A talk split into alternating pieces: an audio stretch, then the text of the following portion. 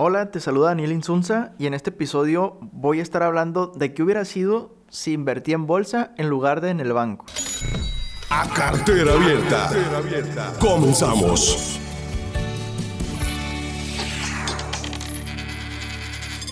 Y es que, ¿cuántas veces no hemos escuchado el tema de invertir en bolsa y nos suena como algo pues sacado de, de otro mundo, ¿no? No suena algo que realmente está fuera de nuestro alcance y de lo cual pues nadie nos ha platicado nada, ¿no? Porque realmente no es un tema que se toque en todas partes y realmente hay pocas personas que se creen capaces y que se adentran en este mundo de la inversión en bolsa, ¿no? Así que lo primero que a mí me gustaría reflexionar pues es la parte de que una persona que se interesa en invertir en bolsa pues conoce muchas, muchas más opciones de inversión que aquella persona que solo va y pues confía su dinero al banco, ¿no? Primero que nada, pues quiero aclarar que no estoy recomendando que inviertas en bolsa. Se requiere conocimiento, eso es, eso es clave. De este, también necesitas saber qué tan tolerante eres al riesgo, porque la mayoría de las, de las inversiones en bolsa pues son inversiones de riesgo. Obviamente, cuando tú aprendes, pues puedes, puedes aprender a tomar riesgos controlados, ¿no? Pero bueno, eh, haciendo esta reflexión, a, lo que yo llegué es que te puede ayudar mucho el hecho de invertir en bolsa a conocer toda la gama de inversiones que existen. La realidad es que hay opciones para invertir en bolsa desde 100 pesos mexicanos, así que no es un pretexto el monto que puedas iniciar invirtiendo, ¿sí? En mi experiencia, realmente nunca he contratado un servicio pues de inversión con el banco. Claro que tengo ahorros en el banco, ¿sí? Pero los servicios de inversión que tengo pues son, son eh, en distintas sociedades de inversión y hago inversiones también en bolsa.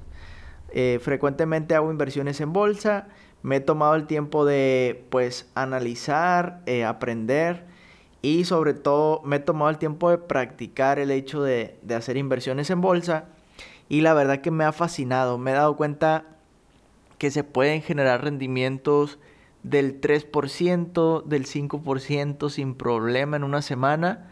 Quiero aclarar también que hay muchas, muchas formas de invertir. Incluso a lo que te estoy mencionando se le puede llamar trading o, especulación, ¿sale? Porque hay muchas formas de, de mover tu dinero en bolsa. Puedes hacer operaciones en un mismo día sin problema.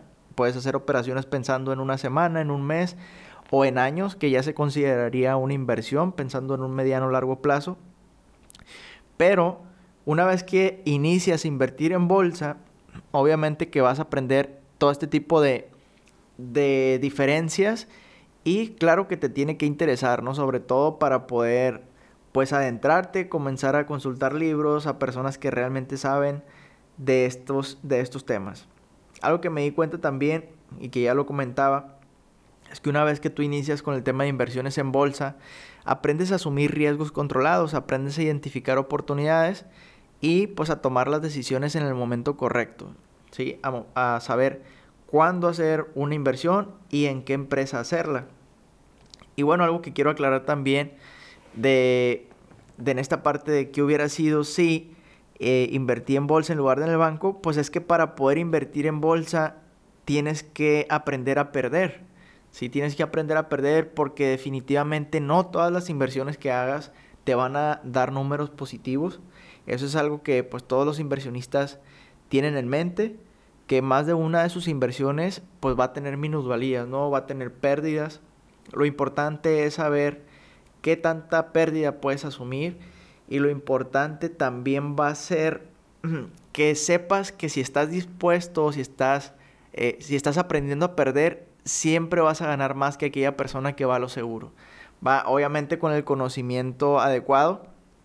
Pero, ¿por qué comento esto? Porque quizás si decidimos irnos a, esta parte conservadora, que sabes que dame poquito, pero seguro no hay problema, pues realmente el aprendizaje que vamos a desarrollar es muy poco, ¿no? El miedo que vamos a perder es muy poco y siempre que escuchemos otra propuesta o alguna otra novedad en, el tema de inversiones, pues nos va a dar desconfianza y nos va a dar miedo.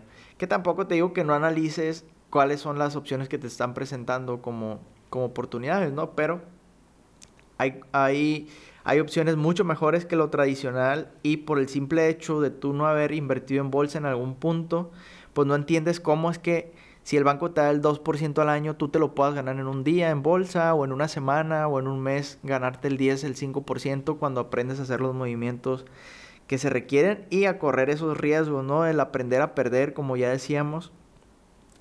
Y bueno, ¿qué, qué otra cosa eh, pasaría si, si, decidiéramos invertir en bolsa por encima de, del banco? Bueno, aprenderíamos también a desarrollar la habilidad de identificar oportunidades dentro del mercado, porque no es más que un mercado en el cual se venden y se compran diferentes títulos y diferentes valores, ¿no?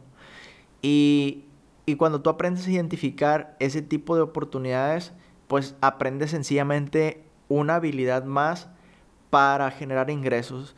Y es algo que para las personas adineradas pues se vuelve como un, eh, pues una herramienta al final de cuentas porque siempre tienes que encontrar maneras de poder seguir incrementando tu capital al momento que ayudas a la sociedad, ¿no? Que ayudas a las distintas empresas que tienen sus, sus valores eh, pues cotizándose en, en, los distintos mercados. Y bueno, eso es, eso es parte de la pequeña reflexión del que hubiera sido si decidimos invertir en bolsa por encima de en el banco. Así que hasta aquí dejo este episodio. Quiero que sigas reflexionando junto conmigo en estos, en estos episodios de qué hubiera sido y déjanos tus comentarios. Te podemos hacer llegar un link para que hagas eh, un test de perfil de inversionista y que te enteres si eres apto para comenzar a invertir en bolsa o si pues eres apto para comenzar con inversiones de menor riesgo y que tomes la mejor decisión de acuerdo a tu perfil de inversionista. Así que muchas gracias por tu tiempo y nos escuchamos en el siguiente episodio. Eso fue una producción de Inverplux Media. A cartera abierta, el podcast. Hasta la próxima y muchas gracias. A cartera abierta.